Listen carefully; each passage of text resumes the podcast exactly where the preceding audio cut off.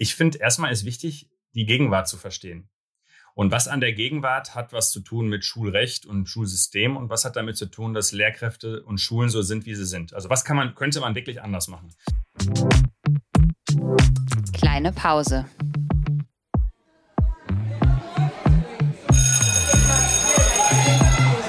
Begegnungen in der Teeküche.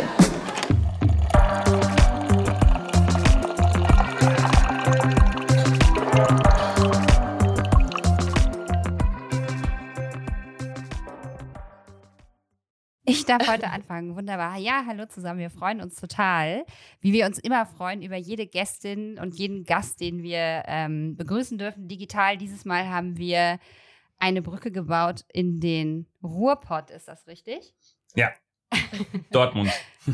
Genau, und jetzt ahnen vielleicht schon einige, wer heute unser äh, wunderbarer Gast in dieser Folge sein wird. Und ähm, wir würden uns total freuen, wenn du dich unseren ZuhörerInnen vorstellen würdest. Ja, hi. Äh, mein Name ist Aladin Elmar Falani und ich bin derzeit äh, an der Universität Osnabrück tätig, bin Soziologe und war sechs Jahre Lehrer im Schuldienst. Ist aber schon echt lange her. Und du hast ähm, auch, du bist auch noch Schriftsteller, ne? Also ja. Autor, hast äh, zwei, glaube ich, im Schulkontext relativ bekannte Bücher geschrieben. Einmal das Integrationsparadox und Mythos Bildung. Bald kommt ein neues Buch raus, wenn wir es richtig gesehen haben. Mhm. Ähm, und ich glaube, was vor allen Dingen für ganz viele Lehrerinnen ähm, auch noch eine große Rolle spielt, spielt, ist, dass du auch sehr viel ähm, Vorträge hältst ne, im Kontext Schule. Und ähm, ich glaube, einige haben dich mit Sicherheit auch schon gehört. Wir zuletzt auf dem Lehramtsfestival, ähm, was ganz, ganz spannend war. Und äh, wir haben auch schon von unserer eigenen Schulleitung erfahren, dass dieses, die dir auch schon zugehört haben, aber da kommen wir vielleicht gleich nochmal drauf zu sprechen. Wir ähm, wollen es dir natürlich nicht vorenthalten, wie alle unsere Gästinnen, zu Beginn der Folge eine kleine Anekdote, eine Erfahrung, wie auch immer, zu ähm, teilen, die vielleicht auch im weitesten Sinne dazu geführt hat, ähm, was du jetzt machst. Also irgendwas natürlich im Kontext Schule, mhm. jetzt nicht irgendwas aus irgendeinem Urlaub, kannst du auch erzählen, aber ähm, natürlich irgendwas, was was mit unserem Podcast zu tun hat. Kann ich gerne machen, was dazu, mhm. ähm, eine Anekdote, eine persönliche Anekdote zu erzählen. Ähm, besonders, weil, ähm, weil das auch etwas ist, was so vor ein paar Jahren mir, äh, es war mir gar nicht klar, wie ich überhaupt meine Entscheidung so getroffen habe sondern das war ähm, so, dass ich für ähm, eine Doktorarbeit, war das glaube ich, ein Interview geführt habe. Ähm, also mit mir wurde ein Interview geführt und, und äh, dann war die Promotionsstudierende ähm, so nett, die Ergebnisse nachher mit einem zu teilen. Damals war ich noch kein Prof ähm, und äh, das war ziemlich krass, weil das, was ich gehört habe, gefiel mir nicht. Also so wie sie das interpretiert hat, wie sie mein Leben interpretiert. Das war ein biografisches Interview. Ich habe angefangen äh, ab der Grundschulzeit, meine Erinnerung bis zu dem damaligen Zeitpunkt, das war 2012, glaube ich. Oder so, ne? Ähm, und, ähm, und naja, was hat die, was, was hat sie rausbekommen? Äh, dass ich eigentlich, äh, meine Orientierung im Leben war immer, ähm, das zu tun, was ich scheiße fand. Äh, lass mich das kurz erklären. Ähm, ich äh, ich ähm, war in der Jugendzeit ziemlich punkig unterwegs und war in der damals so globalisierungskritische, damals hat man so gesagt, Anti-Globalisierungsbewegung, später wurde daraus globalisierungskritische Bewegung und pazifistisch war ich ohne Ende. Was habe ich getan? Ich habe äh, bin zur Bundeswehr gegangen, freiwillig, habe ich äh, Wehrdienst gemacht, äh, wurde dann übrigens nach Ostdeutschland geschickt. Da kann man vielleicht gleich auch nochmal drüber sprechen, wie spannend das war, äh, dass das Kreiswehrersatzamt Recklinghausen mich nach Sachsen-Anhalt geschickt hat. Äh, am Anfang wollte ich da weg und dann wollte ich da nicht mehr weg. also da geblieben. Äh, naja, also das habe ich gemacht. Dann habe ich ähm, Wirtschaftswissenschaft studiert. Als kapitalismuskritischer Typ wollte ich dann Wirtschaftswissenschaft studieren und habe mich dann mit, total mit für Globalisierung interessiert. Ähm, und eigentlich habe ich nicht auf Lehramt studiert und dann dachte ich mir, komm, wirst du Lehrer, weil Schule fandest du so richtig scheiße, hast es gehasst wie die Pest. Und tatsächlich würde ich heute sagen, ähm, habe ich mich sehr oft daran orientiert, was ich, was mir nicht gefiel, weil aber das liegt nicht, das war keine Orientierung, sondern alles, was mir nicht gefiel, äh, habe ich fokussiert. Ne, sozusagen, ich war sehr feindorientiert äh, in meinem Leben. Und es ist immer so, wenn man sehr feind, feindorientiert ist, dann interessiert man sich sehr dafür. Ich habe immer über die Dinge gelesen, die mir nicht gefallen. Ich hatte kein positives Hobby so in, in der Hinsicht, außer Punkmusik und äh, Skateboardfahren war alles negativ orientiert. Ne? Und dementsprechend habe ich mir dann auch so das, was ich gemacht habe, sehr negativ äh, orientiert ausgesucht. Aber das Spannende war jetzt, jetzt kommt der entscheidende Punkt. Ich war, habe dann irgendwann war total fasziniert von Volkswirtschaftslehre. Es war ganz knapp, dass ich nicht äh, in der Volkswirtschaftslehre promoviert habe, sondern in der Soziologie. Das heißt, all das mit Kapitalismus fand ich dann echt ziemlich spannend. Äh, Bundeswehr, ich bin da reingegangen äh, mit einer totalen Ablehnung und fand es dann total spannend und cool. Also habe sozusagen die Feindschaft aufgegeben und einfach, war einfach nur in so einer kritischen Distanz und im Schuldienst war es am allerkrassesten. Ich habe da angefangen nach dem Motto, äh, du machst ja eigentlich nur teilnehmende Beobachtung. Eigentlich findest du das ja alles doof. Und im Laufe der Zeit fand ich das sehr spannend, fand nichts mehr davon, ähm, was die Menschen da so gemacht haben und so, so wie ich es eigentlich vorher so geframed hatte. Ähm, also das war eine total spannende Sache, aber es stimmt äh, dann, ähm, äh, ist mir aufgefallen, was mir, was mich eigentlich interessiert, äh, nämlich zu all den Themen zu forschen. Also Schulforschung oder Unterrichtsforschung oder Bildungsforschung äh, finde ich ziemlich cool und bezogen auf Globalisierung auch eher zu forschen als da irgendwie. Ne? So, ähm, und äh, das ist eben äh, so, finde ich, eine, eine ziemlich spannende Sache. Und eben am deutlichsten, am krassesten war es in der Schule. Also ich bin da reingegangen, habe überhaupt auf Lehramt studiert und bin habe das Referendariat begonnen nach dem Motto, ist, das ist alles scheiße hier. Und du willst es einfach nur von innen erleben. Und dann fand ich es wirklich cool. Also das, ich bin nicht aus der Schule geflohen, sondern ähm, also die einzige Möglichkeit, mich vom Schuldienst äh, wegzubekommen, war eben mit einer Lebenszeitprofessur. Und nur deshalb bin ich nicht mehr Lehrer im Schuldienst. Hm, super spannend. Ja, das ist tatsächlich mega, mega spannend. Der erste Gedanke, der mir da jetzt kommt, ist, äh, hast du eine, eine Art Standortreflexion ähm, dann auch betrieben für, zu dem, was du jetzt machst? Würdest du sagen, du hast jetzt irgendwie so eine Art äh, Ziel erreicht und bist da angekommen? Angekommen ist immer so, ein, so eine Floskel, ne? Aber ähm, würdest du sagen, vielleicht ist das, was ich jetzt mache, auch nur aus dem gleichen Grund oder ähm, siehst du es jetzt ein bisschen anders? Das ist ja immer so die Frage, nee. wenn man in so einem Prozess ist, ne? Wo ist man jetzt gerade? Ja, aber das ich würde sagen, das ist genau andersherum. Das erste Mal, dass ich positiv einen Job angefangen habe, war, als ich in Münster auf die Professur berufen wurde. Ne? Das war das erste Mal positiv. Und was ist dann passiert? Ich habe mich immer mehr ähm, äh, mit einer kritischen Distanz äh, dem Job gegenüber und der Institution Uni gegenüber auch ähm, so bewegt. Also anders als vorher, vorher anti und angenähert und dann das erste Mal was gemacht, was ich total positiv fand am Anfang und dann entstand so eine kritische Distanz im Laufe der Zeit. Also genau andersherum.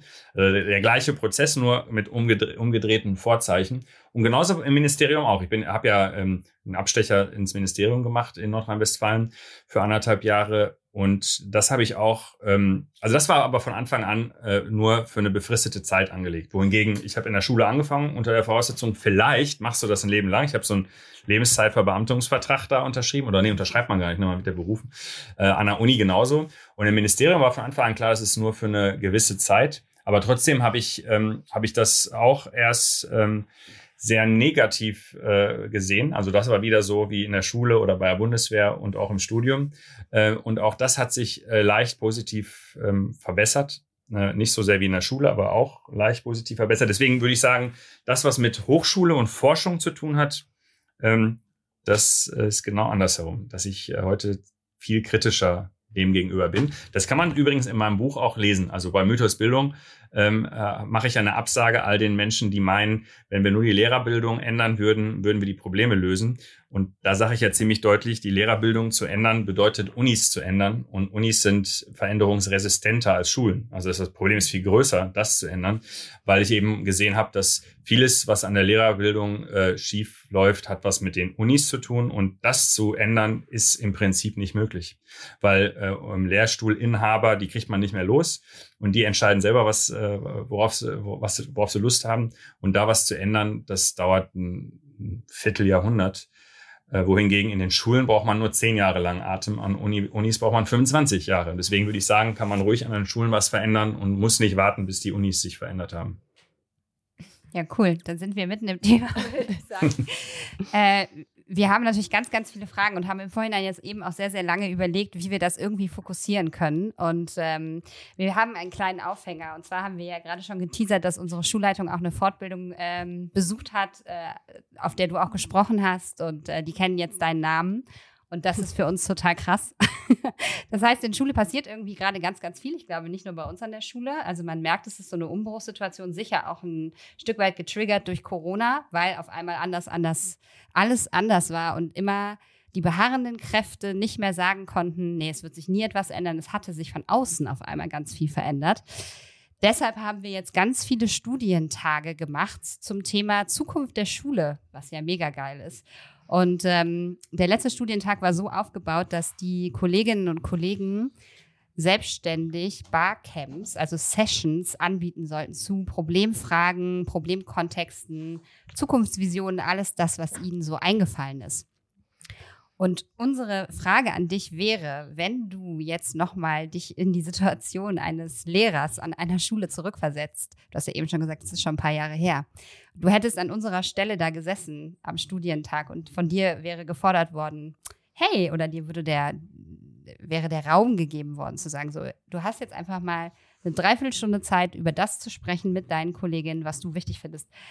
Was, was wäre deine Frage gewesen? Was, was wäre dein Anliegen gewesen? Also, also was für ein Problem hätte ich gerne besprochen, sozusagen? Welche Frage, was, was hättest du gerne genau reingegeben? Ja, also das ist, das ist äh, eine, gute, eine gute Frage. Ähm, denn da würde ich echt anders denken als, äh, die, als die meisten äh, Lehrerinnen und Lehrer und aber auch als die meisten Bildungsforscher. Ähm, weil mich also ich bin nicht so, dass ich jetzt sagen würde, lass mal überlegen, wie, wie cool eine Schule der Zukunft wäre oder wie cool äh, Unterricht sein sollte, sondern ich finde erstmal ist wichtig, die Gegenwart zu verstehen. Und was an der Gegenwart hat was zu tun mit Schulrecht und Schulsystem und was hat damit zu tun, dass Lehrkräfte und Schulen so sind, wie sie sind? Also was kann man, könnte man wirklich anders machen?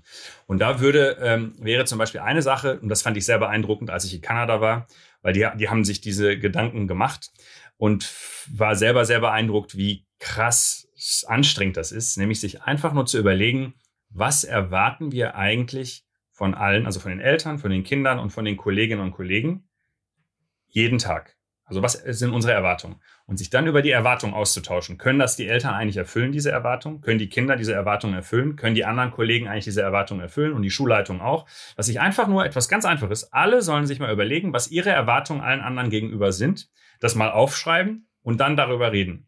Und dann geht die Post ab, Leute. Dann geht wirklich die Post ab. Nein, ernsthaft, weil alle glauben ja, das ist so ähnlich wie die Disku Diskussion über Leitkultur. Ne? Solange keiner das aufgeschrieben hat, niederschreibt und dem anderen zeigt, denken alle, wir, wir werden schon zu einer Lösung kommen. Ist doch, die denken doch alle so ähnlich wie ich. Sobald man es dann aber mal aufschreibt und dann zur Diskussion stellt, geht die Post ab, weil dann merkt man erst, wie weit alles aneinander vorbeigeht.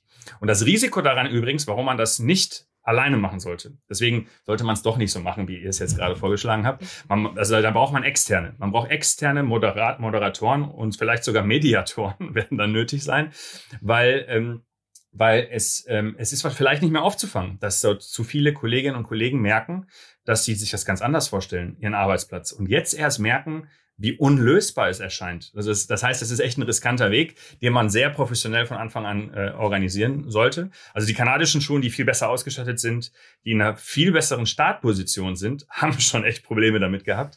Aber das Potenzial ist krass, weil danach kann man sich überlegen, ob man, also erstmal findet man einen Kompromiss für die einzelne Schule und man kriegt dann heraus, was man überhaupt, was eigentlich realistisch ist. Also was, was, was teilen wir und wo sind eigentlich unsere Baustellen? Das weiß man nämlich gar nicht, solange man das nicht macht. Und wenn man dann diese Baustellen hat, dann kann man sich auch überlegen, äh, Moment mal, äh, wie sehen das eigentlich die Eltern und die Kinder? Und dann kann man irgendwann zu dem Punkt kommen, das aufzuschreiben. Ähm, was, was erwarten wir von den Eltern?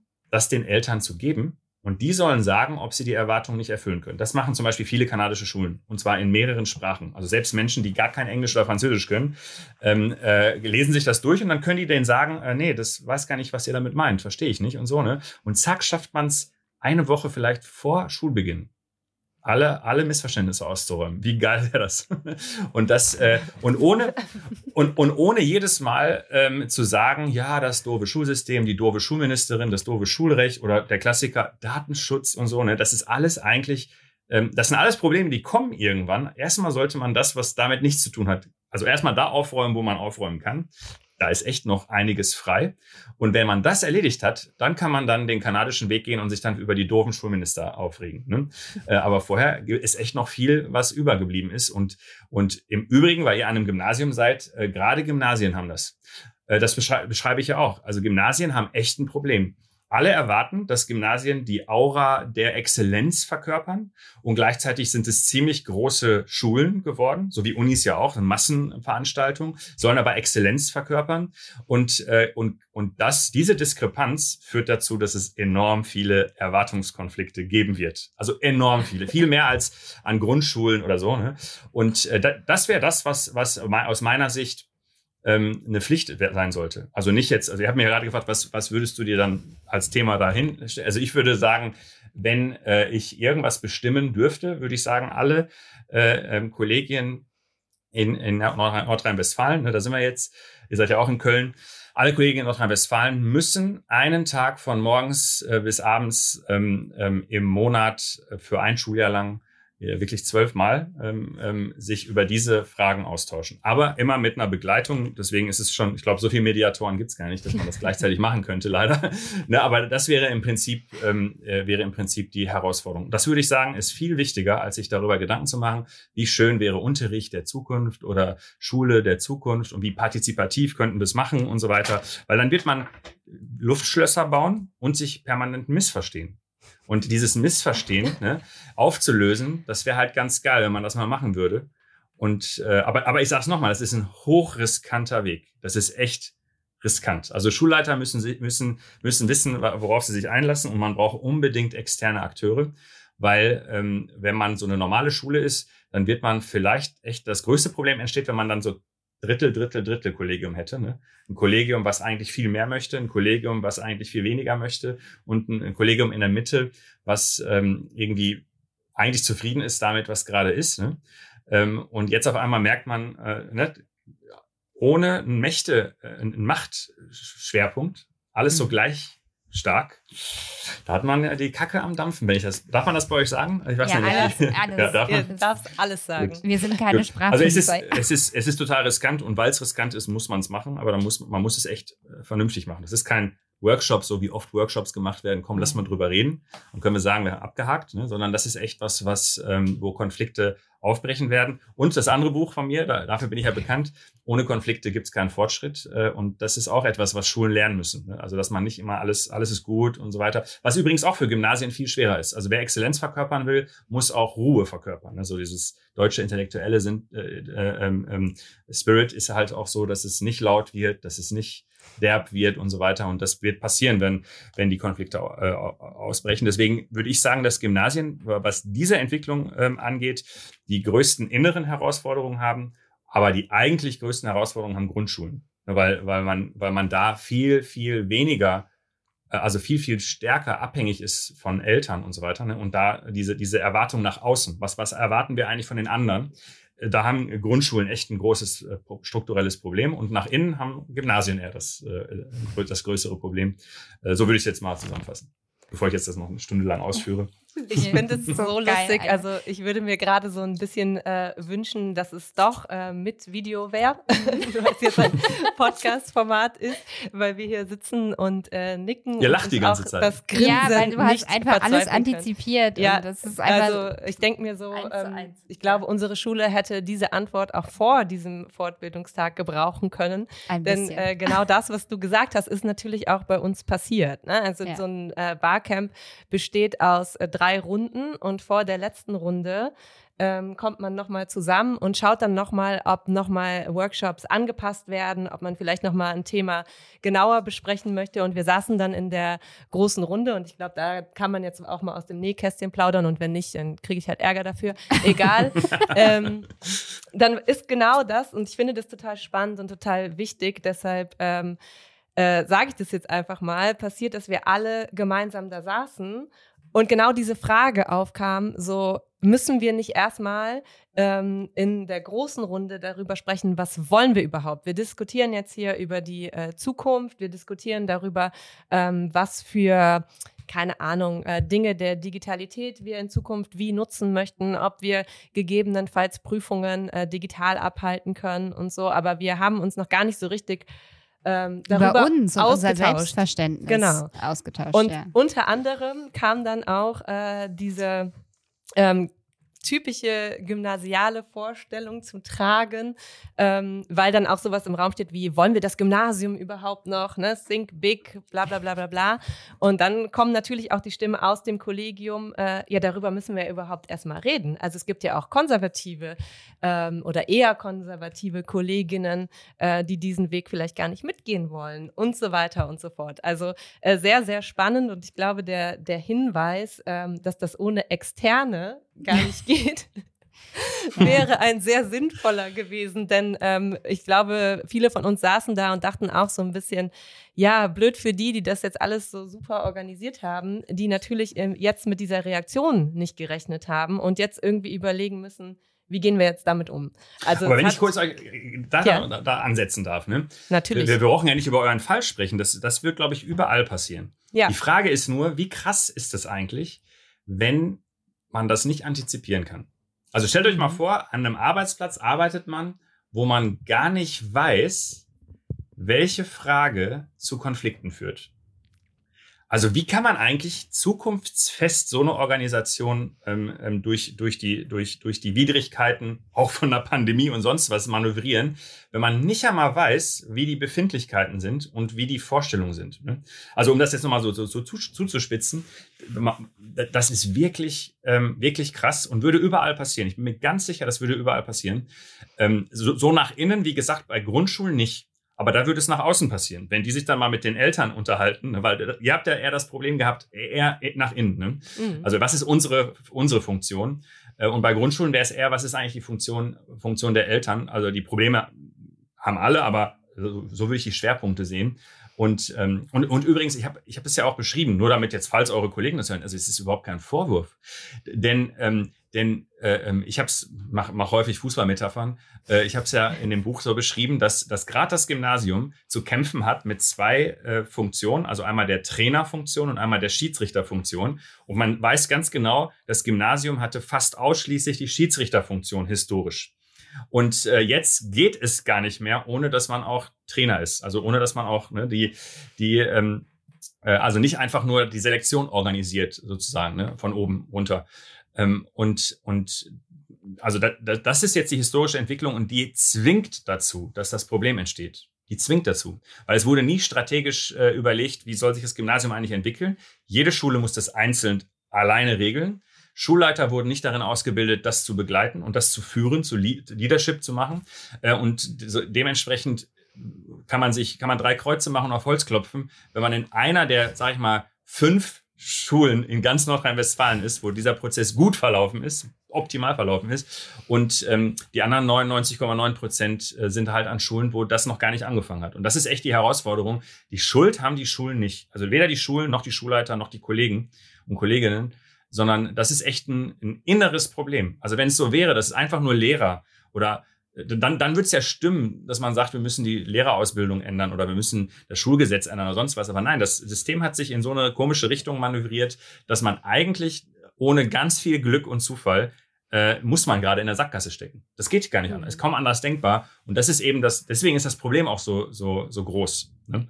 Ähm, und, und weil es so ist, ähm, ähm, deswegen meine ich, braucht man so, ähm, so Mediatoren. Die brauchte man jetzt zum Beispiel im Ausland, braucht man die nicht unbedingt, weil äh, da aber auch das ganze System ein bisschen strategieorientierter ist und weil dieses ähm, ähm, Konflikte sind was Schlechtes, ist echt in Deutschland ganz schön stark ausgeprägt. Also dieses, ne, ähm, Mhm. äh, das ist ja selbst in der Wissenschaft, also selbst in der soziologischen Theorie ne, ist, äh, ist, ist es sehr, ich meine, äh, äh, jetzt mal ein anderes Thema, aber obwohl, das sind ja, sind ja auch Organisationen äh, und, und Ordnungen so Schulen. Also alles, was unordentlich ist, ist ein Problem aus einer deutschen Forschungsperspektive. Also man forscht, man stellt Fragestellungen, wo ist Unordnung und wo ist, äh, ne, ähm, ähm, und dabei ist es, ist es eigentlich total strange. Eigentlich müsste man als Soziologe oder Soziologin die Frage haben, wieso ist es da so ordentlich? Das ist ja eigentlich die mhm. Frage. Ne? Also ist ja komisch, dass Ordnung mhm. herrscht, ne? dass so Ruhe herrscht. Warum eigentlich? Ne? Also welche Herrschaftsverhältnisse unterdrücken gerade den Streit? So müsste man die Frage stellen. Aber in Deutschland, oder übrigens ähm, ähm, ähm Louis Koser, ein, so, ein, ursprünglich deutscher Soziologe, der bei den USA war, der hat das ja äh, auf, den, auf, auf den Holocaust zurückgeführt, dass man nach dem Zweiten Weltkrieg, nach, der, na, nach dem Dritten Reich keinen Bock mehr hatte, in Konflikten was Gutes zu sehen. Ne? Und deswegen ist so, so Harmonie und ordnungsorientiert äh, war. Überhaupt in Deutschland auch, äh, aber eben auch die äh, soziologische Forschung. Ähm, und das ist halt auch mit der Grund, warum in zum Beispiel Lehrerkollegien ähm, es so schwer ist, Konflikte auszutragen. Es gibt mhm. keine Tradition dazu. Und das ist in anderen Ländern einfacher. Also das System ist in anderen Ländern ähm, nicht ganz so festgefahren wie bei uns. Und die Streitlust ist dort ein bisschen ausgeprägter, sagen wir mal. Ne? Und in, in den zweierlei Hinsichten kann man diese Schulentwicklungsprozesse nicht vergleichen mit anderen Ländern, mit denen wir uns immer so gerne vergleichen. Das kann man nicht so einfach vergleichen. Also wenn man das macht, wenn man sich vergleicht mit skandinavischen oder kanadischen äh, Prozessen, muss man die ganze Zeit frustriert sein, weil man sich dann immer denkt, warum sind wir denn so, wie wir sind? Aber das kann man total gut erklären. Und das hat nichts zu tun mit Inkompetenz einzelner Personen. Mhm. Da schließt sich für mich so direkt eine Frage an. Du hast jetzt gerade gesagt, dass ähm, gewisse Herrschaftsverhältnisse oder Machtverhältnisse sozusagen den Konflikt unterdrücken, der aber eigentlich erstmal ausgefochten oder ausgetragen werden müsste zwischen allen Beteiligten am System Schule. Ähm, das ist ja so dieser eine Prozess, ne, dass ich irgendwie erstmal bestimme, meine eine Standortbestimmung für mich selbst mache und für mein Selbstkonzept und dann irgendwie, hast du gesagt, irgendwie jede Schule muss einen Kompromiss finden, wo sie sich da positioniert und wie sie sein möchte. Ähm, gleichzeitig ist es aber auch äh, deine These, beziehungsweise betonst du ja auch sehr, sehr häufig, dass ähm, nicht Schulen alleine diese ganzen Probleme, die aber in Schule stattfinden, lösen kann als Institution, sondern dass ganz, ganz viel eben einen sehr, sehr breiten gesellschaftlichen Rahmen hat. Mhm. Wenn jetzt Schule all diese Dinge angehen wollen würde mit Blick auf die Zukunft, Bildungsgerechtigkeit, wo, wo kann Schule ansetzen? Weil Schule sollte, das habe ich jetzt verstanden, auch mal Unordnung zulassen und einen Prozess zulassen. Und das müssen wir, glaube ich, alle aushalten. Aber was würdest du sagen? Also fangen wir innen an und fechten erstmal diesen Kampf und gucken dann gemeinsam als Gruppe, was können wir jetzt an unserem Schulstandort als nächstes tun?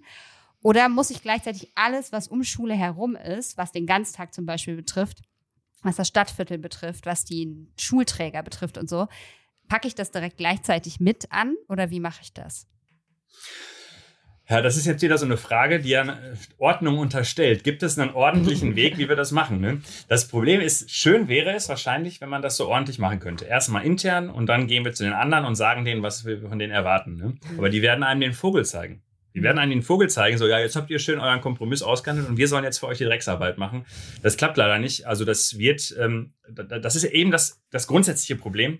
Das ist ja genauso wie mit, na, jetzt die Frauen wollen mehr Rechte, LSBTIQ-Sternchenleute, Mensch, Migrat Migranten, Schwarze, Ossis, alle wollen jetzt auf einmal gleichzeitig hier, ne?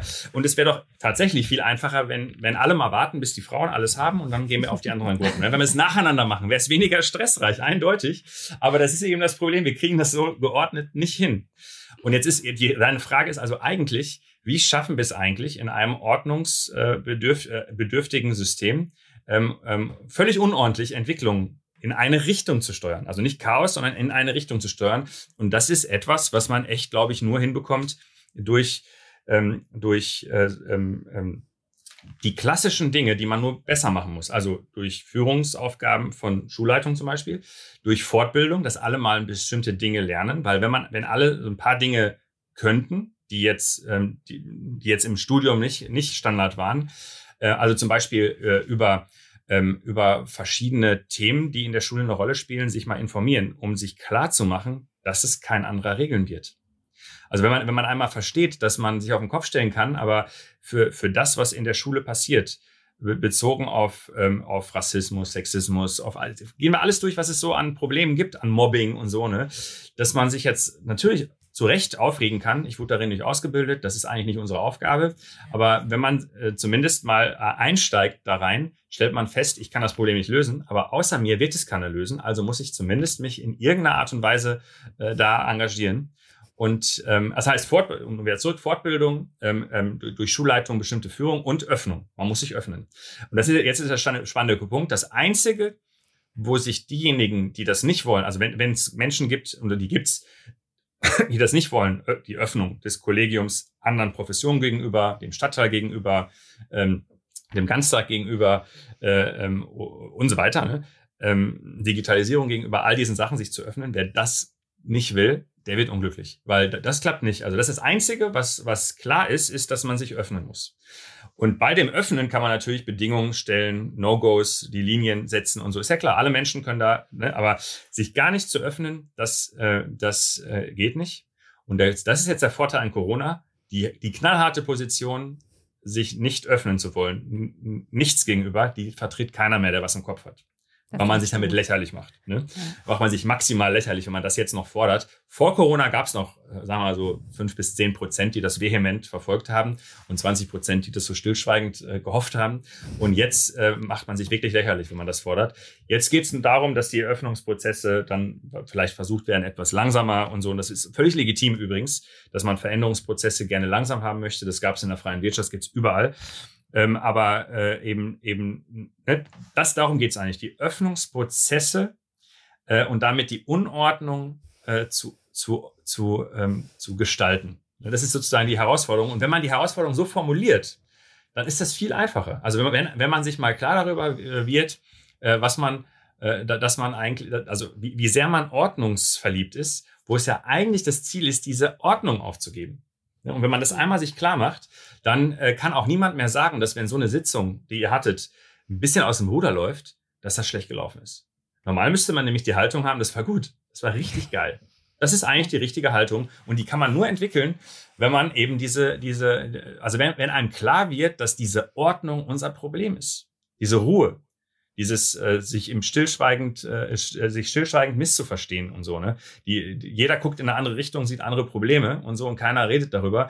Da, das ist der Zustand der scheiße ist. Und gut ist der Zustand äh, in dem man die Dinge anspricht und erstmal feststellt dass jeder in eine andere Richtung guckt jeder ein anderes Problem sieht äh, jeder eine andere Verantwortlichkeit sieht und ähm, und im Übrigen auch man feststellt wie wenig man ähm, man ähm, sozusagen wie soll ich es bezeichnen? Also die, wie wenig äh, ähm, Streit, also wie wenig wir eigentlich Methoden haben, ähm, konstruktiv mit Dissens umzugehen. Ich finde, das ist eine große Erkenntnis, dass hochgebildete Leute, das ist übrigens ein Grund, warum ich der Universität gegenüber so ein bisschen Distanz eingenommen habe, dass die Leute mit den höchsten akademischen Würden es nicht hin, hinbekommen, eine halbe Stunde sich zu streiten und danach einen Kaffee trinken zu gehen und nächste Woche konstruktiver das gleiche Thema zu besprechen. Und das ist, das hat nämlich nichts, was mit Bildung im engeren Sinne zu tun hat, sondern es hat etwas damit zu tun, welche Vorstellung ich habe. Also habe ich die Vorstellung, dass, ähm, dass völlig streitfrei alle meiner Meinung sind, Klammer auf, so ziemlich das Dümmste, was man in einer offenen Gesellschaft erwarten kann, Klammer zu. Oder weiß ich, dass wir uns streiten werden und dass äh, das auch gut ist und habe einfach nur das Ziel, dass der Streit nicht länger als ein halbes Jahr dauert. Ne, also, und das wäre schon zack, schon kann man, wird man ein halbes Jahr die, die, die Kontroverse gut, äh, ähm, gut aushalten. Und je länger man die aushalten kann, desto eher kriegt man das auch hin. Wenn man nämlich, ich vermute mal, so wie, äh, ähm, wie das bei euch gelaufen ist, mit der Haltung, die man dabei hatte, kommt es dann so, dass man sich denkt, machen wir das nochmal und so weiter, ne? Weil die Erwartung nur, nur, nur eine falsche war. Hätte man eine andere Erwartung, wird man ein halbes Jahr schon damit rechnen, dass das so läuft. Und das wäre übrigens eine ganz gute Erwartung. Ich will ja auch nicht, dass man am gleichen Thema zwei Jahre streitet. Ne? Das ist nicht das Ziel, aber also jedes ordentliche, ordentliche Problem in einem professionellen Kontext, wo man nun mal nicht erwarten kann, dass man sich lieb hat und deswegen nachgibt, äh, sollte ein halbes Jahr drin sein. Also ganz im Ernst. Ich glaube auch, dass das bei uns der Fall ist, tatsächlich. Aber wir müssen jetzt auch nicht die ganze Zeit über unsere, nein, nein, unsere nein. Dings reden. ähm, ne, ich bringe euch noch in Teufelsküche. nein, nein, aber ich glaube schon, dass das auch äh, viel Anerkennung findet und ähm, dass man aber so parallel diese Dinge sieht. Ne? Also, dass mhm. das auch erstmal zu großer Verunsicherung führt und äh, auch zu viel Nachdenken darüber. Und das muss ja nicht unbedingt was Schlechtes sein. Ne? Also in mhm. der Rückschau solcher Tage beispielsweise.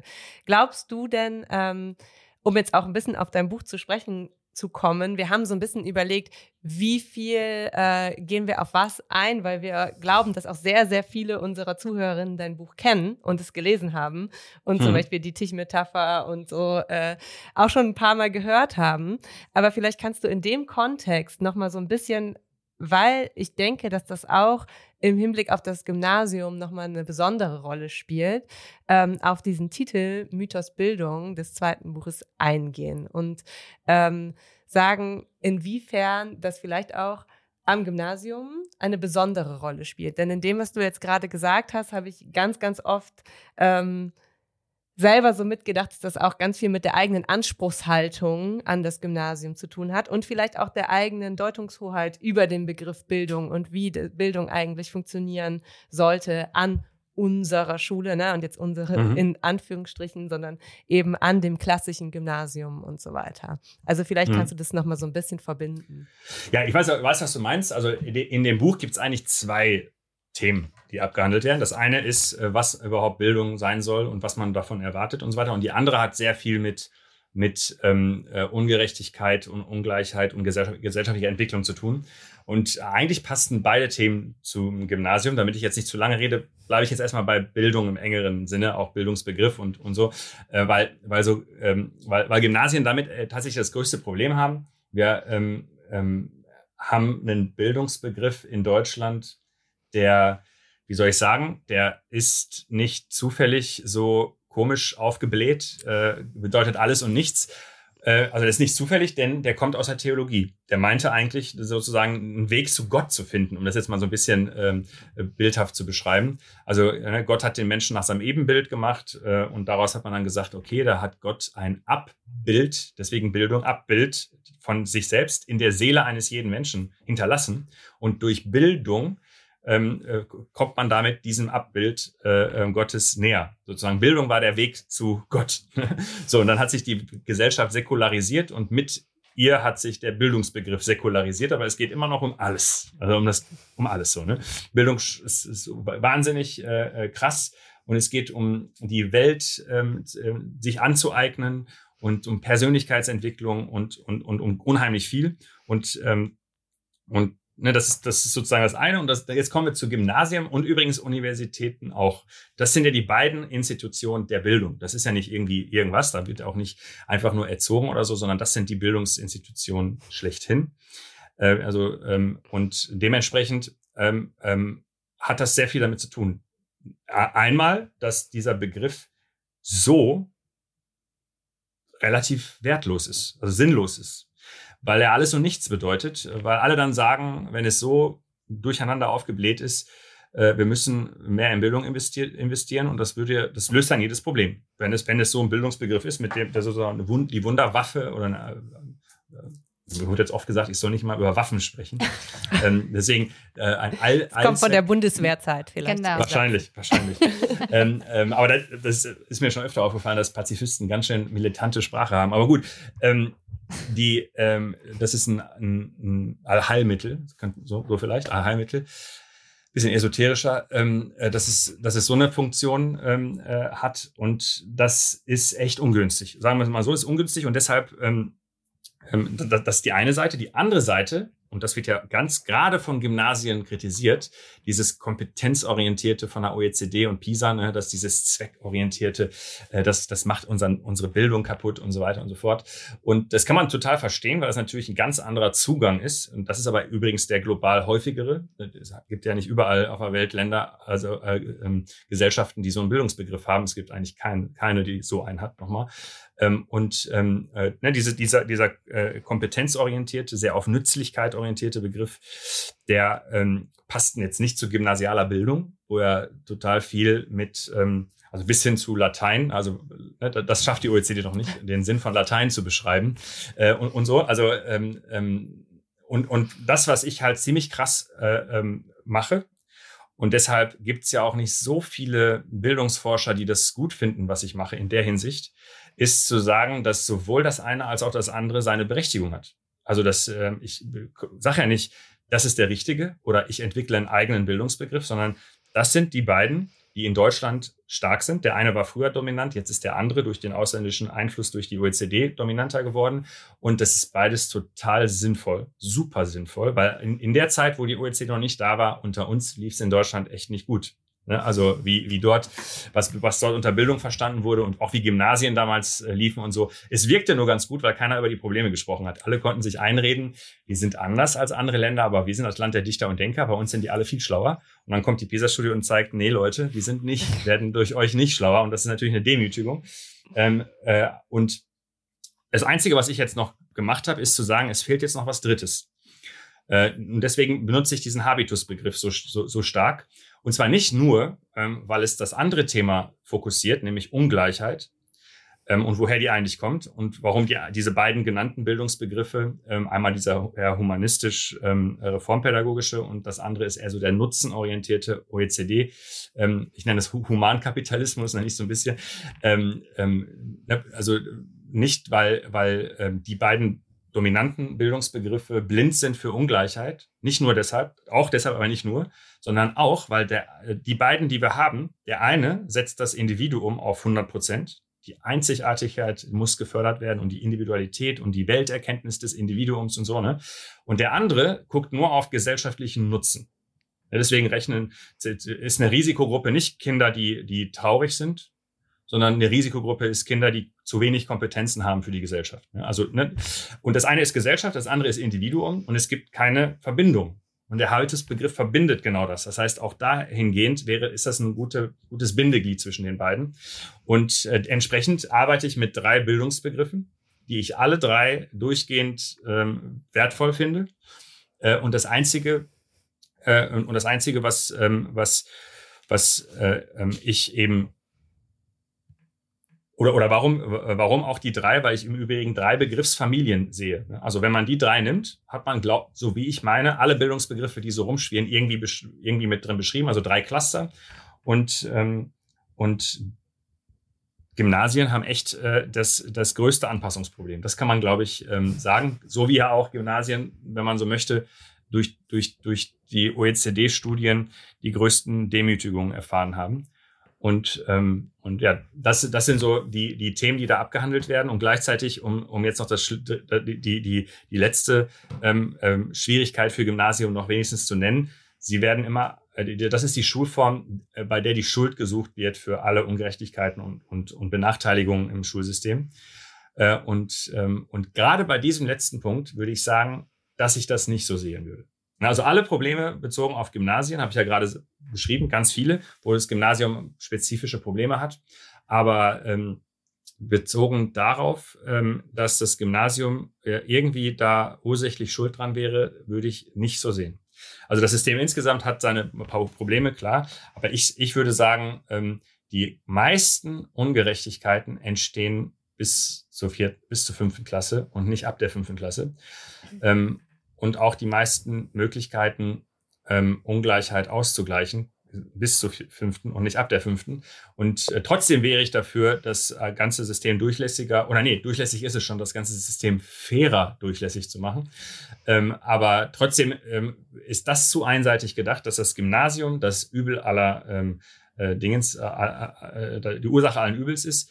Äh, um einen Einsatz noch, äh, weil, weil ähm, ähm, das könnt ihr euch jetzt nicht vorstellen, aber es gibt manchmal schon äh, ähm, in pädagogischen und erziehungswissenschaftlichen Kontexten so Veranstaltungen, wo die Leute mich nicht witzig finden, so, weil, weil ihr jetzt öfter mal gelacht habt, sondern wo die Leute es total schlimm finden, was ich erzähle. Und der Haupt, äh, das Hauptproblem ist, wenn ich sage, dass das Gymnasium jetzt nicht das größte Problem ist. Also das wäre an zehnter Stelle, wenn ich Reform machen würde, wäre an zehnter Stelle zu überlegen, was machen wir eigentlich ab der fünften Klasse. Aber erst ist die zehnte Stelle, dann drehen die Leute durch.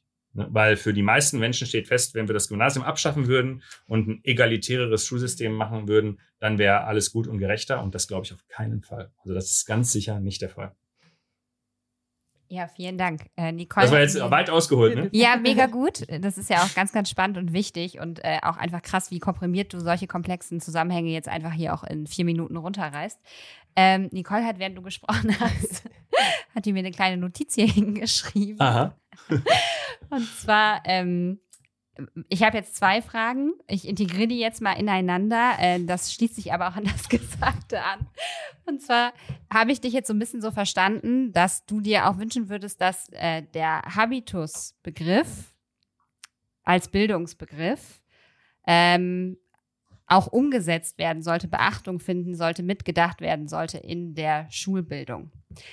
Da würde sich zum einen erstmal die Frage auftun, vielleicht könntest du für unsere lieben Abiturientinnen und Abiturienten nochmal den Habitusbegriff ganz kurz erläutern. Damit die auch endlich wissen, äh, ob sie es richtig was geschrieben haben. Was die Antwort denn jetzt sein soll auf diese Frage, die sie selbst hätten erörtern sollen. Das war also meine die Pädagogik-LK-Studierenden, ach, äh, ähm, ähm, Abiturienten müssten das ja jetzt eigentlich können. Ne? Aber gut, ähm, äh, also der Habitus-Begriff ähm, ist, wie gesagt, so ein Bindeglied zwischen gesellschaftlichen Verhältnissen und dem einzelnen Menschen und äh, beschreibt eigentlich, wie die Rahmenbedingungen, in denen man aufwächst, bestimmen, wie der eigene Charakter sich entwickelt. Also das, das, das, das was wir eigentlich Charakter nennen, das ist nur zum Teil Veranlagung, äh, zum, ich würde sagen, größeren Teil, ähm, also deutlich größeren Teil, ähm, ist es die Art und Weise, wie wir aufwachsen. Also wenn man in Armut aufwächst, äh, lebt man in Knappheit. Wenn man in Reichtum aufwächst, lebt man im Überfluss. Und dieses entweder Knappheit oder Überfluss oder irgendwas dazwischen, das äh, bestimmt sehr stark, wie Menschen denken und wie sie, welche Handlungsstrategien, überhaupt welche Wahrnehmung, ähm, Wahrnehmungsstrategien sie entwickeln.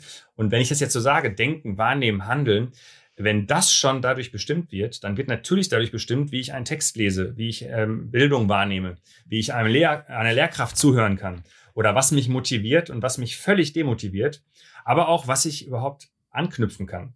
Also das, was zum Beispiel, worauf, worauf wir total wenig achten, sogar in den Grundschulen noch viel zu wenig, weil wir eine andere Zugangsweise haben im Bildungsbereich, ist, sich klar zu werden darüber, was eigentlich alles erwartet wird wieder, jetzt aber auf Kinder bezogen, was ist eigentlich, also wie voraussetzungsreich ist es eigentlich, über ein bestimmtes Thema zu sprechen? Also wann können die eigentlich alle das verstehen? Im Übrigen, da steht, steckt das große Potenzial von Digitalisierung. Äh, es gibt mittlerweile, für, für Mathe sehe ich da die größten Hoffnungen, äh, Algorithmen, die erkennen, äh, wenn ein, was ein Kind nicht verstanden hat. Ich weiß nicht, was sind eure, eure, Fächer? Deutsch und und Deutsch und äh, Geschichte. Okay, weil, weil, weil, ja, aber, aber genau, ihr seid jetzt nicht Mathe, aber. Wir können es dann auch macht ja nichts. Wir, wir, wir eben, können eben, auch profitieren eben. davon. Wahrscheinlich wärt ihr Mathe-Lehrerin geworden, wenn nicht. damals schon diese, diese Programme da gewesen wären. weil äh, die, die, die können das, was, was die Mathe-Lehrer und Lehrerinnen nicht können. So festzustellen, was hat die Person jetzt gerade nicht verstanden.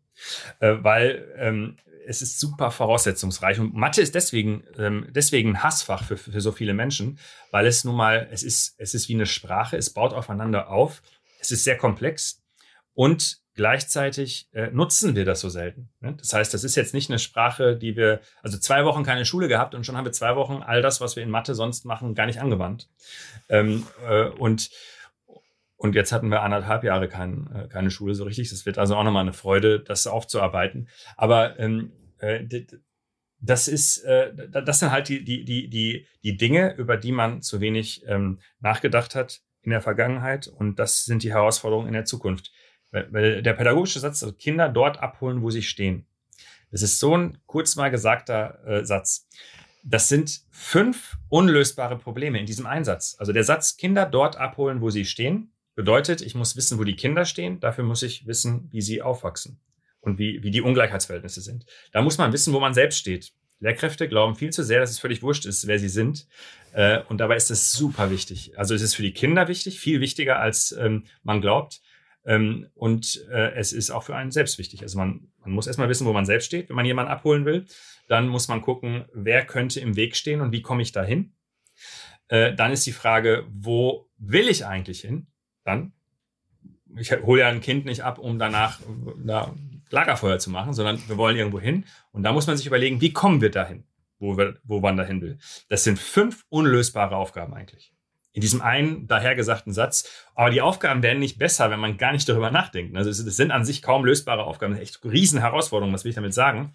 Und über all die fünf muss man echt, es ist echt krass. Und die ersten zwei, das sind meine Themen. Also wo stehe ich selbst und wo steht das Kind?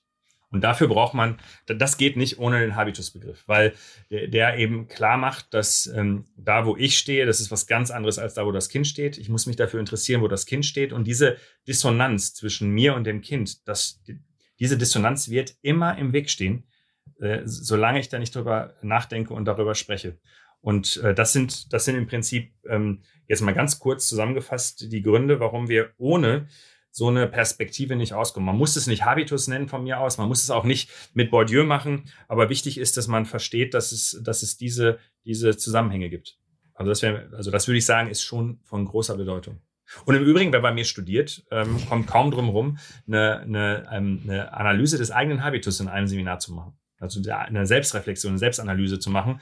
Und zwar nicht irgendwie aus dem Nähkästchen plaudern in Ich-Form, sondern klar, in Ich-Form, aber alle analytischen Begriffe, alle Fachbegriffe zu verwenden in der Analyse der eigenen, der eigenen Biografie und der, des eigenen Habitus und das reflektieren auf eine, eine zukünftige berufliche Praxis. So, also das wäre zum Beispiel jetzt so darauf bezogen eine, ähm, eine ganz, finde ich, ganz sinnvolle Variante.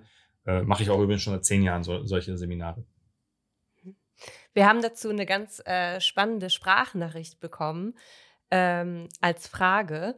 Äh, mhm. Ich versuche sie jetzt vorzuspielen. Wir spielen die dann einfach ein. Ja, guten Tag und vielen Dank für die Möglichkeit, Fragen an Herrn Professor Mafalani stellen zu dürfen. Oft sprechen wir davon, dass wir gerade Kindern den Bildungsaufstieg ermöglichen müssen. Gleichzeitig ist es ja nicht die formelle Bildung, sondern vielmehr der Habitus, der durch die Entscheidungsfindung dafür sorgt, dass Menschen in ihrem Herkunftsmilieu verhaftet bleiben. Können Bildungsinstitutionen überhaupt den Habitus eines Menschen derart verändern, dass ihnen der Bildungsaufstieg gelingt und sie gleichzeitig ein heimischeres Gefühl in ihrem Ankunftsmilieu haben? Und falls ja, unterstützen wir dadurch nicht auch viel mehr die frühzeitige Entfremdung vom Elternhaus, da Verhaltensweisen und Entscheidungsmuster entstehen, mit denen die Eltern gar nichts anfangen können. Kinder können ja logischerweise nicht sagen, okay, ich ziehe jetzt zu Hause aus, baue mir ein neues Umfeld auf, sondern müssen mit diesem veränderten Habitus in ihrem Herkunftsmilieu weiterleben. Und sehen Sie da nicht die Gefahr, dass das zu, ja, doch auch durchaus sehr großen Konflikten führen kann? Also ich freue mich total über die Frage. Eine total gute Frage. Äh, übrigens, äh, die Frage ist so, ähm, so präzise auf dem Punkt, dass die beschreibt das eigentliche Problem. Also hier auch sehr voraussetzungsreich. Der Fragende, ich weiß jetzt nicht, wie er heißt, aber der Fragende, der ähm, hat schon unfassbar viel verstanden, nämlich genau das Problem, was jetzt überbleibt. Und äh, trotzdem würde ich sehr eindeutig antworten, dass, das, dass, das, dass die Gefahr nicht da ist. Nicht da ist. Weil ja zwei Dinge ähm, äh, im Prinzip möglich wären, die die Schule leisten sollte. Das eine ist, ähm, deswegen betone ich ja, dass der Unterricht äh, nicht der, der Zugriff alleine sein kann. Also nicht einmal, nicht einmal der Großteil über den Unterricht alleine läuft, sondern ähm, äh, ohne, ohne eine außerunterrichtliche Begleitung, idealerweise über Ganztag, wiederum Nachteil für Gymnasien. Das sind die am wenigsten ganz, äh, auf Ganztag äh, orientierten Schulformen. Das ist auch wiederum so ein Problem, dass es, ähm, dass es da sich nicht so sehr etabliert, aber das ist ein anderes Thema. Äh, also der Ganztag, äh, da muss die Möglichkeit bestehen für, für äh, Kinder und Jugendliche, dass sie alles erleben können, was die Gesellschaft zu bieten hat. Und zwar mit allem ist wirklich alles gemeint. Also von äh, Wälder kennenlernen, weil nun mal in Deutschland ist äh, historisch gesehen relativ wichtig ist, alle Vögel und alle Bäume zu kennen, die, die, Arten und so weiter. Das ist so. Äh, und das ist, das ist auch etwas, was ich sehr geil finde. Das wäre jetzt in anderen Ländern nicht so, aber das ist super.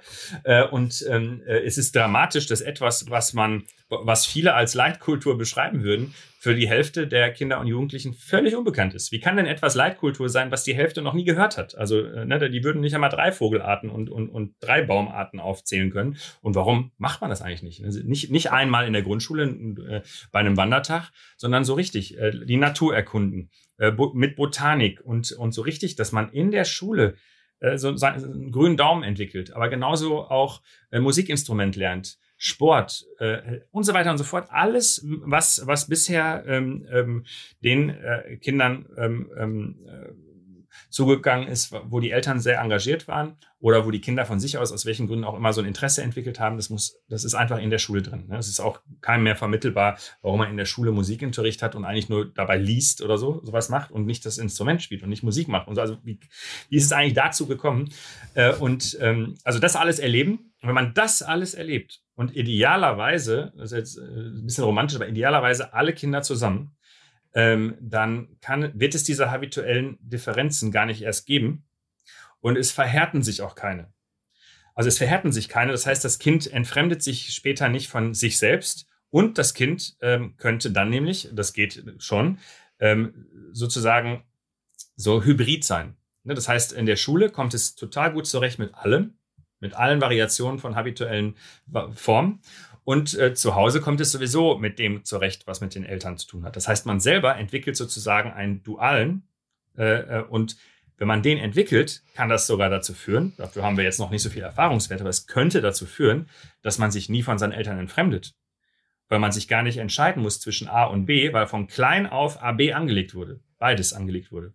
Und das, was wir heute haben, ist, man wird A und später muss man zu B werden und dafür muss man A aufgeben. Und das Geilste wäre natürlich, wenn man von Anfang an AB wird. So, um jetzt mal wirklich in der Blutsprache zu sprechen, weil dann weiß man, äh, die, die, die AB haben, sind für viel, sind für, also ne, wer, wer kann für wen spenden und so. Also weiß man, dass es ein paar gibt, die können für alle und ein paar für weniger und, und so weiter. Und, und so ähnlich äh, müsste man sich das da vorstellen. Der erste Grund, warum ich die Gefahr nicht sehe. Und der zweite wäre, weil die Schulen und die Lehrkräfte über sich selbst nachgedacht haben mussten, um das wirklich so umsetzen zu können. Und dann ähm, ähm, man noch stärker da entgegenkommen kann. Also zum Beispiel, indem man auch sich darüber klar wird, wie, wie stressig für viele Eltern ähm, Schule ist. Also ähm, jetzt, jetzt Elternsprechtage, das glaubt man an Gymnasien ja kaum, aber äh, das sollten gerade an Gymnasien äh, die Lehrkräfte viel mehr reflektieren, wie schlimm Elternsprechtage sind für äh, bestimmte Eltern, die also zur Schule gehen und von Anfang an so eine, so eine, so eine Ungleichwertigkeit empfinden, aufgrund ihres eigenen Status und auch aufgrund de, des Gefühls, das sind Gymnasiallehrkräfte und ich selber bin eigentlich ein Niemand. Und dann kommt man dahin und dann ähm, gibt es dann die eine oder andere Lehrkraft, die sich dann auch sehr, sehr seltsam verhält und dann verfestigt sich das und so weiter.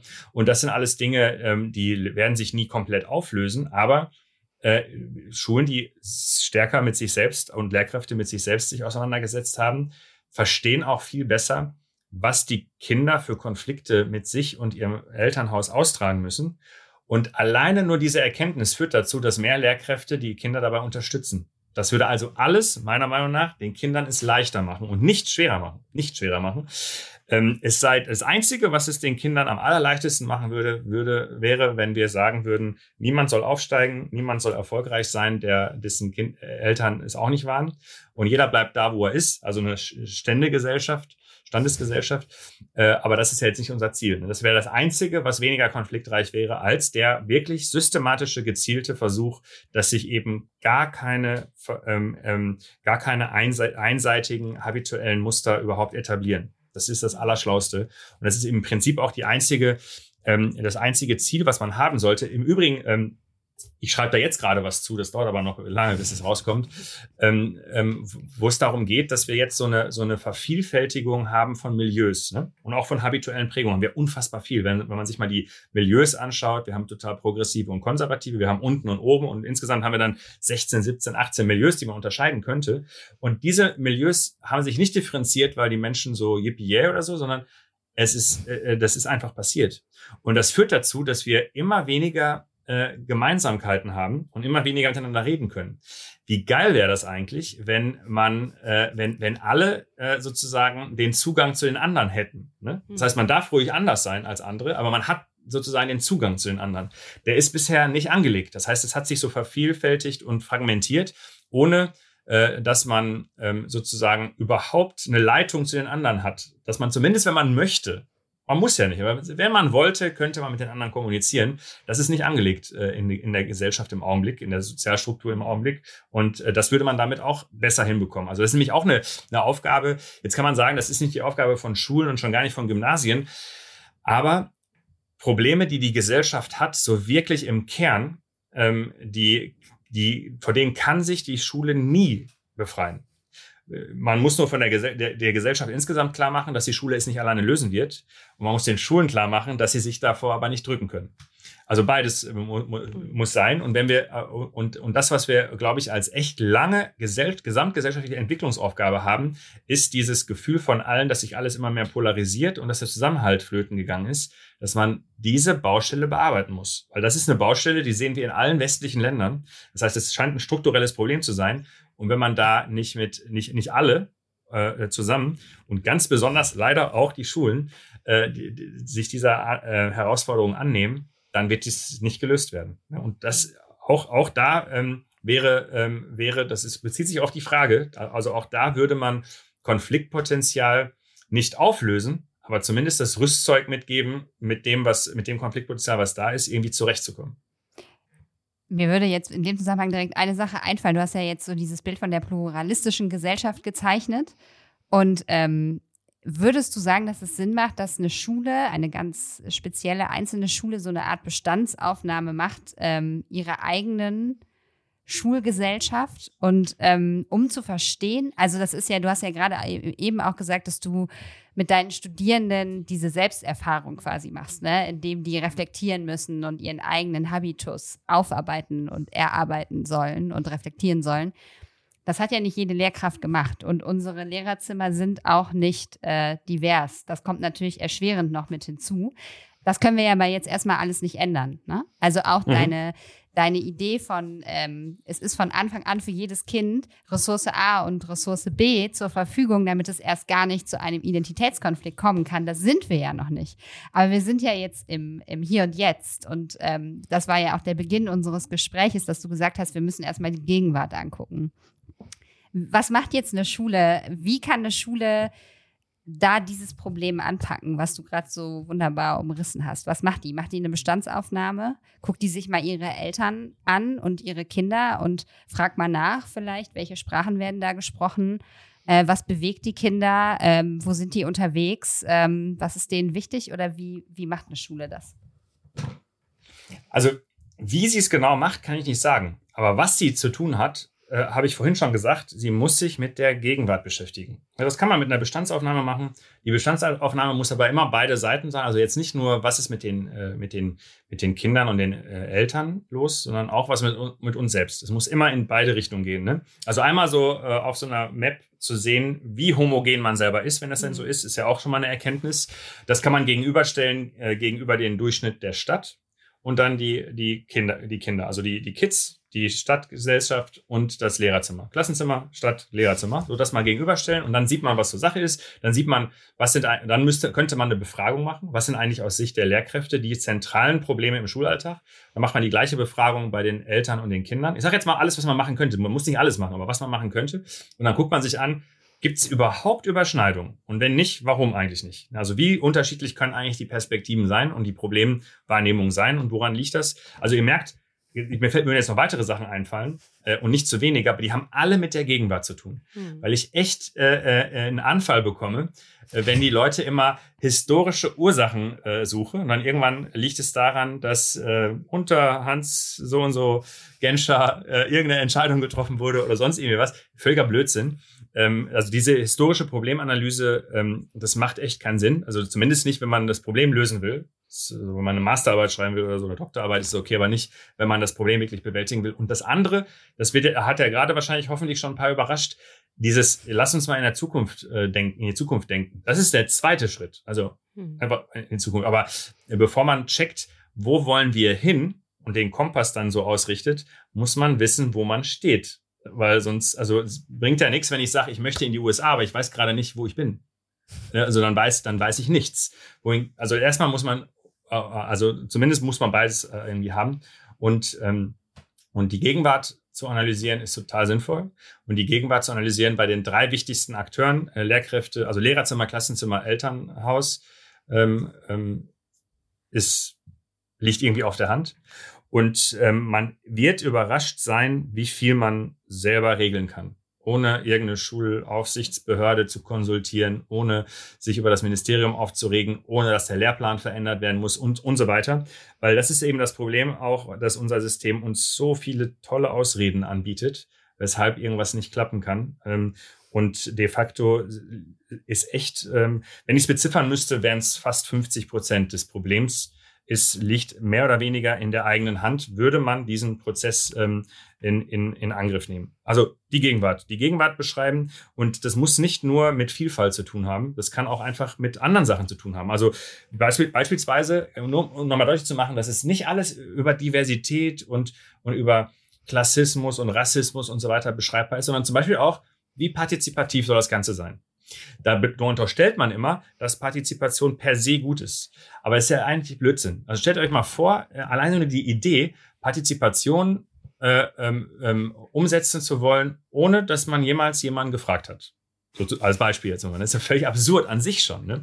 Ähm, und und natürlich ist Partizipation gut, weil das die Verantwortung breiter verteilt und so. Das ist, funktioniert dann, ähm, vieles funktioniert dann besser, aber manchmal ist es auch nicht gut. Und, ähm, und das ist zum Beispiel etwas, was, ähm, was, was nochmal zeigt, dass man nicht nur über die, ähm, über diese äh, Standard, äh, äh, mittlerweile Standardproblembeschreibung, ne? ähm, äh, Migration, Rassismus, Klassismus und so weiter und so fort, ähm, äh, äh, dass, dass, dass, dass das nicht eigentlich der Kern des Problems ist, sondern der Kern ist, wie man den ganzen, das Ganze, was, was man beeinflussen kann, so beeinflusst, dass so viele positive Effekte und so viele Erwartungen wie möglich äh, erfüllt werden können. Ähm, und dafür muss man, muss man echt die Gegenwart so richtig äh, äh, durchleuchten. Und ähm, das schafft man schon alleine nur, wenn man, wenn man die Erkenntnis hat. Also die Erkenntnis hat, dass es, dass, dass eigentlich nichts klar ist. Also es ist eigentlich äh, total kaum etwas klar. Also, wenn ihr das Integrationsparadox gelesen habt, stellt ihr ja fest, dass ich beschreibe, dass es unmöglich ist, eine Leitkultur festzulegen, aber dass ich ein Fan davon bin, dass man es versucht. Damit man zum Beispiel merkt, was alles nicht klappt damit man sich selber besser kennenlernt, weil wir haben nichts davon. Also zum Beispiel, ähm, ähm, wenn ich das meiner Tochter oder äh, Kids erzähle, dann sagen die, ja gut, wenn du sagst, es klappt nicht, brauchen wir da nicht versuchen. Nein, das will ich, das ist das Gegenteil von dem, was ich will. Ich will, dass man richtig merkt, wo die Baustellen eigentlich sind. Ähm, und äh, es ist ja nicht gesagt, dass die Baustellen gar nicht auflösbar sind, aber zumindest nicht so, wie, wie sich das alle vorstellen. Wir schreiben drei Seiten die Leitkultur auf und kriegen dann eine Mehrheit dafür. Äh, das eben nicht. Und, ähm, und, und alleine das festzustellen, führt direkt dazu, dass es wahrscheinlich dann klappt. Nämlich indem man dann alles völlig entspannter sieht, sich denkt, klappt eh nicht, dann sich einfach ganz andere, mit ganz anderen Erwartungen nochmal da dran zu setzen und vielleicht klappt es dann erst recht. Also die Tatsache, dass man feststellt, es geht gar nicht, führt vielleicht dazu, dass es dann doch geht.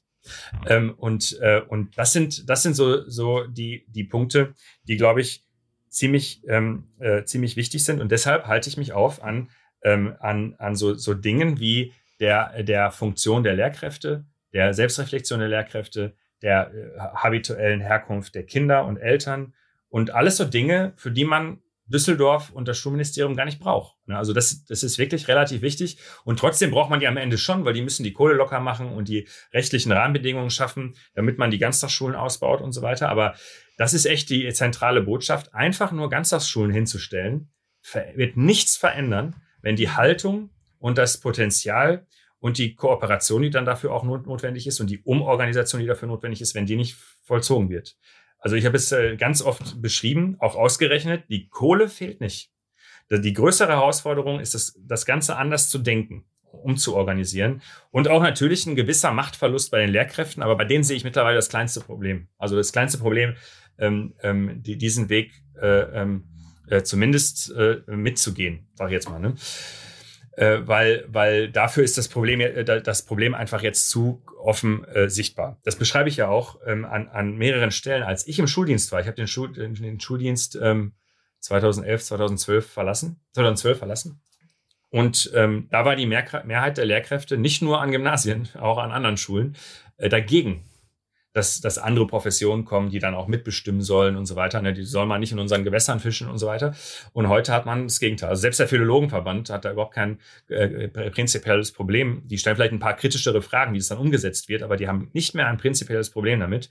Das heißt, das hat sich total geändert in paar Jahren, weil die Problemstellung, das ist so wie exponentielles Wachstum. Also die Problemstellungen waren vorher schon angelegt, aber es ist jetzt so in so kurzer Zeit so deutlich geworden, und Corona hat es dann nur noch für Leute außerhalb des Systems sichtbar gemacht. Also im mhm. System war es eigentlich allen klar, würde ich jetzt mal so sagen. Hm.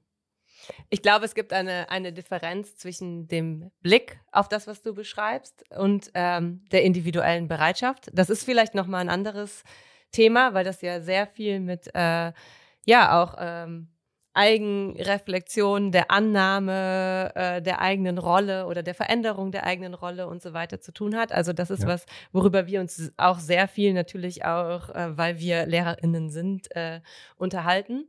Ähm, generell würde ich aber total zustimmen. Ich würde mir total wünschen, dass Leute das ähm, oder Kolleginnen das, was du gesagt hast, als was Positives ansehen und als was ähm, äh, ja, optimistisches, äh, als was, was ja auch selber wieder für Selbstwirksamkeit sorgt und für ein, ein, ähm, eine geringere Frustration letztlich, die ja sehr häufig beschrieben wird und die man sehr häufig spürt. Und das ist was, worüber wir uns als Freundinnen, aber auch als Kolleginnen sehr viel unterhalten. Und ähm, ich glaube, dass dieser gesamte Blick sich da auf jeden Fall wandelt, dass man sich manchmal im Kleinen, und wir sprechen ja jetzt nur mal aus der Praxis, das noch mehr wünschen würde, damit man wirklich das Gefühl hat, alle sind irgendwie motiviert, aber das ist eben Schritt eins, um dann auch wirklich was verändern zu können, wollen, wie auch immer. Vielen, vielen Dank. Ich finde. Schön äh, gesagt. danke. Nein, ich finde, das ist äh, generell was, was ähm, also weshalb ich auch allen nochmal deine Bücher empfehlen würde, weil es eben nicht nur darum geht zu gucken, okay, was läuft alles schief, ähm, was ist alles äh, scheiße an unserem System, sondern eben auch zu betonen, dass ganz, ganz viel auch schon gut läuft, aber dass das eben ähm, zu neuen äh, Fähigkeiten führen muss, die wir erlernen müssen in diesem System. Also neue äh, Dinge, die vielleicht ähm, vor zehn Jahren, als wir an der Uni waren, noch nicht so eine große Rolle gespielt haben. Mhm. Und das weitet den Blick. Und jetzt darfst du uns eine Hausaufgabe geben. Genau. Ja, eigentlich habe ich ja schon ein paar Hausaufgaben äh, äh aufgegeben. Äh, zum, Beispiel, zum Beispiel sich zu überlegen, was man eigentlich ähm, erwartet. Das muss man ja nicht direkt sehr konfliktreich im ganzen Kollegium machen, sondern das kann man ja mal für sich selber machen, weil ich, ich meine ja, dass die meisten Probleme, Konflikte, die dadurch entstehen, kriegt man auch raus, wenn man das mal aufschreibt. Also was genau erwarte ich von meinem Arbeitsplatz? Also wie sollte eine Schulleitung, was erwarte ich eigentlich von der, was erwarte ich von den äh, Kollegen und von, von welchen Kollegen? Also das kann man auch ausführlich machen. Alle Kollegen, mit denen ich Arbeitsbeziehungen habe, was erwarte ich eigentlich von wem, damit ich vernünftig arbeiten kann? Und das schreibt man sich mal auf. Da, da, also ich rede jetzt davon, dass dann wirklich so 10, 20 Seiten unter Umständen äh, da, da niedergeschrieben sind. Ähm, und dann liest man sich das, dann liest man das weg. Äh, ähm, für, also das, das, das alles zu erarbeiten, dauert sicher ein ganzes Wochenende. Und dann lässt man das einfach mal zwei Wochen weg. Und nach zwei Wochen liest man sich das durch. Und wenn man sich dann nicht schämt dafür, dann hat man ganz gut gearbeitet. Äh, das wäre sozusagen die Aufgabe bei Schämen deshalb, weil man steigert sich so rein und so weiter und nach einer gewissen Zeit und dann noch zwei Arbeitswochen am besten, ne, äh, guckt man sich das nochmal an und denkt sich, boah, ist ja völlig utopisch, also ist ja völlig absurd. Ne? Und, und dann merkt man auch, wenn alle das so erwarten würden, wird das ganze System unter Umständen nicht funktionieren und so. Und man würde auch ähm, vielleicht sich darüber Gedanken machen, ob man überhaupt das, ob man die Leute nicht überfordert bei dem, was man erwartet. Ne? Und ähm, wenn die das von mir alles so erwarten würden, wird das überhaupt und so weiter und so fort. Man würde also explizieren, was im Alltag implizit noch logisch wirkt. Das schreibt man einmal auf. Ähm, bei den meisten Menschen übrigens werden die gröbsten Sachen schon gefiltert durch das Aufschreiben selbst. Da, da, da also sobald man was aufschreiben muss, das ist ja das Schwere. Das wär, haben wir Menschen oft Schreibblockaden, ne? weil Dinge, die im Kopf noch logisch wirken, beim Aufschreiben schon total absurd klingen. Aber manchmal schleichen sich dann immer noch in Anführungsstrichen blinde Flecken äh, in den Text ein und die merkt man dann eine Woche später. Das wäre jetzt ernst, ganz ernst gemeint. Also gerade für diejenigen, die unzufrieden sind, zum einen weil die Änderung zu schnell geht, zum einen aber auch, weil die Änderung zu langsam geht. Das sind ja die zwei Hauptunzufriedenheiten, die man als Lehrkräfte haben kann. Wenn man sich mal aufschreibt, was eigentlich andere dazu beigetragen haben, und ich meine nicht Gesetzestexte oder so, sondern Menschen, ne? was eigentlich andere Menschen dazu beigetragen haben, dass es so ist oder andersherum, so finde ich es besser. Was erwarte ich eigentlich von den anderen, damit es besser wird? Wenn man sich das mal aufschreibt, wirklich aufschreibt, so detailliert wie es einem möglich ist, so viel Zeit wie man hat, ähm, ähm, und äh, dann sich ähm, im, in so einem mittelfristigen Prozess darüber Gedanken macht, wie bescheuert eigentlich vieles davon ist und wie realistisch eigentlich vieles davon ist. Ähm, aber nur noch nicht, noch nicht umgesetzt. Und jetzt stellt man sich ganz kurz vor, das würden alle machen in einem Kollegium.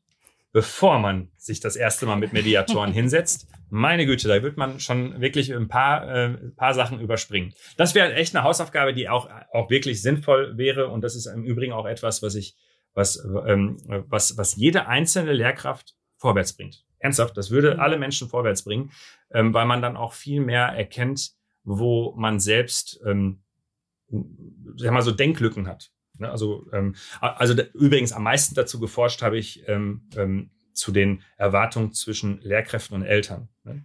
Äh, und da habe ich halt festgestellt, dass die engagiertesten Eltern, äh, äh, Lehrkräfte immer noch Dinge erwartet haben, die die Eltern nicht erfüllen können.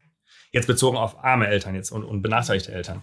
Die engagiertesten Lehrkräfte haben immer noch äh, Lücken, große Lücken gelassen von dem, was sie erwarten und was an Erwartung gar nicht erfüllt werden kann. Das heißt also, diese Denkaufgabe ist wirklich eine Herausforderung für alle und für manche halt mehr als für andere. Das ist, äh, das steht auch fest ähm, und und und dementsprechend, also ich ich, ich finde, das ist äh, das ist echt äh, eine gute Aufgabe. So. Ja, super. Vielen, vielen wir Dank. Wir freuen uns sehr darauf. Wir dürfen das nicht kommentieren mit der Hausaufgabe, das haben wir uns fest vorgenommen. Aber jetzt aus dem Gespräch wird klar, das kann eine super große Stütze sein und ein super guter Anfangs-Ausgangspunkt für einen Entwicklungsprozess. Ja. Dankeschön. Auch hier müssen wir wieder gucken, wie wir das äh, besprechen. Das können in der wir letzten, in der letzten ja. Folge haben wir die Aufgabe bekommen, so einen Persönlichkeitstest äh, zu machen. Es geht ans Und Eingemachte. wir haben gesagt, ja, wir haben gesagt, wir, wir reflektieren das natürlich auch immer über Instagram. Jetzt äh, geht's so richtig los und wir äh, ziehen da quasi blank, blank. Hose runter, würde ich sagen. ja, aber es gehört einfach mit dazu, wenn man mit Menschen ja. arbeitet. Ne? Das ist einfach. Ja, mal äh, gucken, wie wir es machen. Ja, wunderbar. Vielen, vielen Dank, Dankeschön. dass du mit uns gesprochen hast. Vielen Dank. Hat mich sehr gefreut. Zeit. Alles Gute, macht's gut. Dankeschön.